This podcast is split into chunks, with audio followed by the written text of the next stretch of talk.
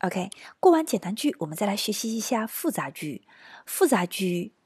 从直观上来看，它会比简单句长很多。那少则两三行，多则四五行，甚至六七行。从视觉上特别的吓人，对吧？看上去，但其实复杂句呢，你只要只要掌握它的窍门，理解起来还是很容易的。那大家只需要记住一点：复杂句它是由一个主句构成，然后由一到多个。从句构成的，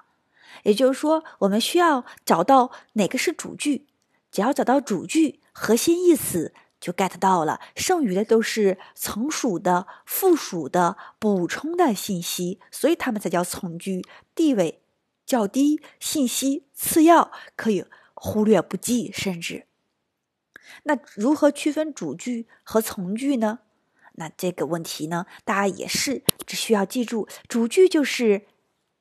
简单句中的任何一种形式，我们上一小节讲的。从句就是连接词再加简单句构成，所以主句和从句的区别就一点，它们都是简单句本身是个句子，但是呢，从句前面有一个连接词，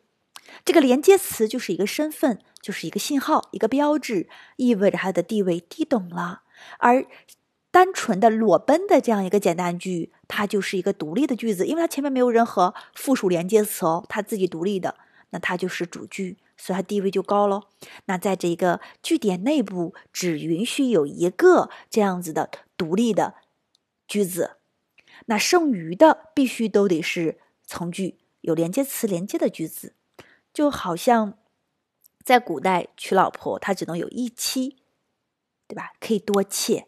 那老婆只有一个，也就是这个主句，多个妾，也就是多个妃子或怎么样的，对吧？啊，那小老婆，那这些就是从句，从句可以有很多，也就是妾可以娶很多，但是妻只能有一个，也就是主句只有一个。那妻和妾的区别，主句和从句的区别就在于，在前面有一个连接词。